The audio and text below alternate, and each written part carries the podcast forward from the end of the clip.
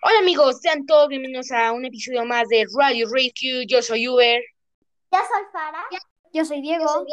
Esta semana vamos a hablar sobre los principales problemas ambientales en México. Y hoy vamos a iniciar contigo, Fara. Muchas gracias, Uber. Bueno, hoy voy a iniciar a hablar sobre la deforestación. La fragmentación y la acelerada destrucción de los ecosistemas ha puesto en verdadero riesgo una gran variedad de especies y poblaciones de flora y fauna silvestre. Entre ellas, ojos ciegos, se encuentra la especie humana. Nuestros bosques, selvas, desiertos, pastizales, matorrales y manglares se desvanecen, y con ellos todas las especies que los habitan. De acuerdo con el Instituto de Geografía de la UNAM, el ritmo de deforestación en México es uno de los más intensos del planeta. Cada año se pierden aproximadamente 500.000 hectáreas de y selvas, colocándonos en el quinto lugar de deforestación a nivel mundial. Oye, Fara, ¿y cuál es la principal causa de la deforestación? La principal causa de deforestación es el cambio de uso de suelo para convertir estos espacios en desarrollos urbanos, industrias, complejos turísticos, campos de cultivo, potreros, etc. Todo ello provocado por una pésima planeación y crecimiento urbano. Y claro, corrupción en todos los niveles de gobierno, que solo han visto los recursos naturales como áreas de oportunidad para un enriquecimiento ilícito. Otro factor es la tala ilegal. Se estima que el 70% del mercado nacional de madera tiene procedencia ilegal. Qué interesante. Muchas gracias por tu aportación, Fara. Ay, de qué, Uber, es un gusto. Ahora me gustaría platicar un poco sobre la contaminación atmosférica.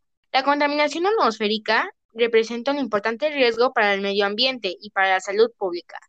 Dicha contaminación contribuye al calentamiento global, con las emisiones de los gases de los automóviles, de las fábricas, el polvo y las partículas que se encuentran suspendidas. El aire afecta la capacidad respiratoria, enfermedades cardiovasculares y favorece la acumulación de plomo, que puede producir insomnio, pérdida de peso y problemas mortices. Es increíble cómo nos afecta a todos. Seguimos contigo, Diego. ¿Qué nos puedes platicar sobre la contaminación del agua? Gracias, amigo. El derecho a tener agua potable y saludable significa tener el agua para cualquier tipo de actividad, libre de microorganismos, sustancias químicas y peligrosas que constituyan una amenaza para la salud. El agua debe presentar un color, olor y sabor aceptables. Sin embargo, la calidad del agua comienza a ser un grave problema en México, por ejemplo, a nivel urbano, industrial y turístico, pero sobre todo en los crecimientos irregulares y desordenados.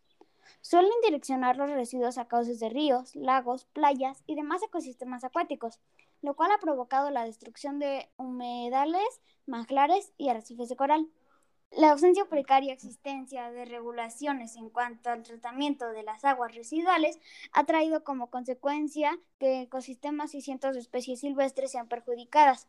Asimismo, diversas empresas carentes de ética ambiental abusan de los recursos naturales. No vamos tan lejos.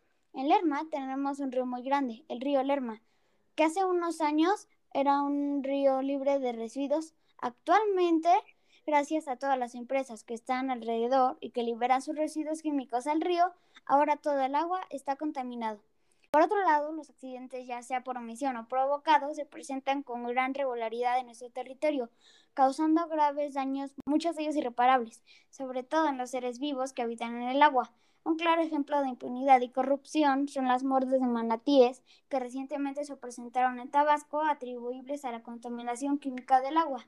Qué triste escuchar todo eso, amigo. Muchas gracias por tu aportación. Gracias.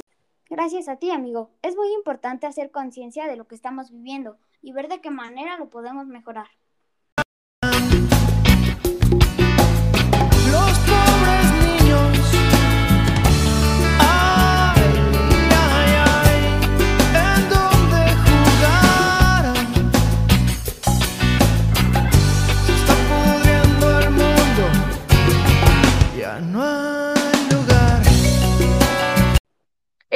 Vuelta. Seguimos con otro de los principales problemas ambientales, las especies en peligro de extinción.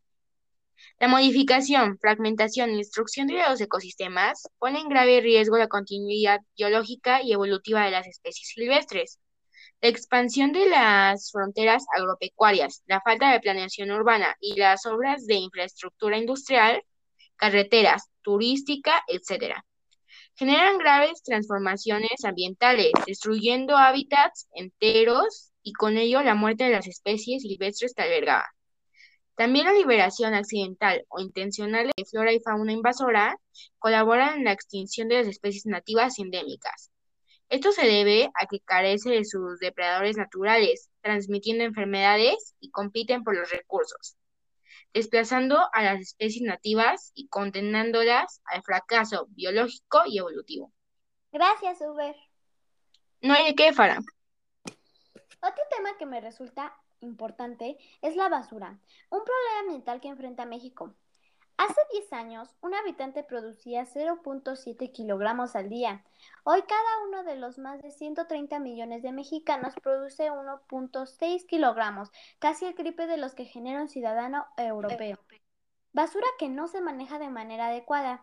El 87% de los tiraderos de basura son a cielo abierto, rellenos sanitarios. Se podría decir que una cantidad mínima de estos tiraderos maneja de forma adecuada los residuos, ya que es común encontrar montones de basura que no se degrada porque está almacenada en bolsas de plástico, material que tarda 400 años en ser degradado. Esta basura acumulada genera gases tóxicos, fauna nociva y olores fétidos que contaminan todo el ambiente. Lo bueno es que últimamente la mayoría de las tiendas ya están prohibidas las bolsas de plástico que no sean biodegradables. Claro, por ejemplo, ahora si mis papás salen por el súper, siempre cargan sus bolsas reutilizables de tela, para así ya no utilizar bolsas de plástico. En mi casa también lo haremos de hoy en adelante.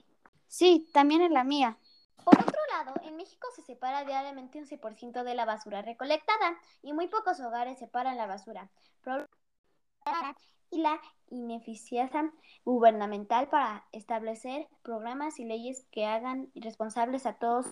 No solo se trata de un incremento de la cantidad de basura, sino también de un cambio importante en la calidad. Antes se trataba de un volumen formado en su mayoría por desechos orgánicos. Hoy en día los residuos generados son más voluminosos y no biodegradables, con un mayor contenido de sustancias tóxicas.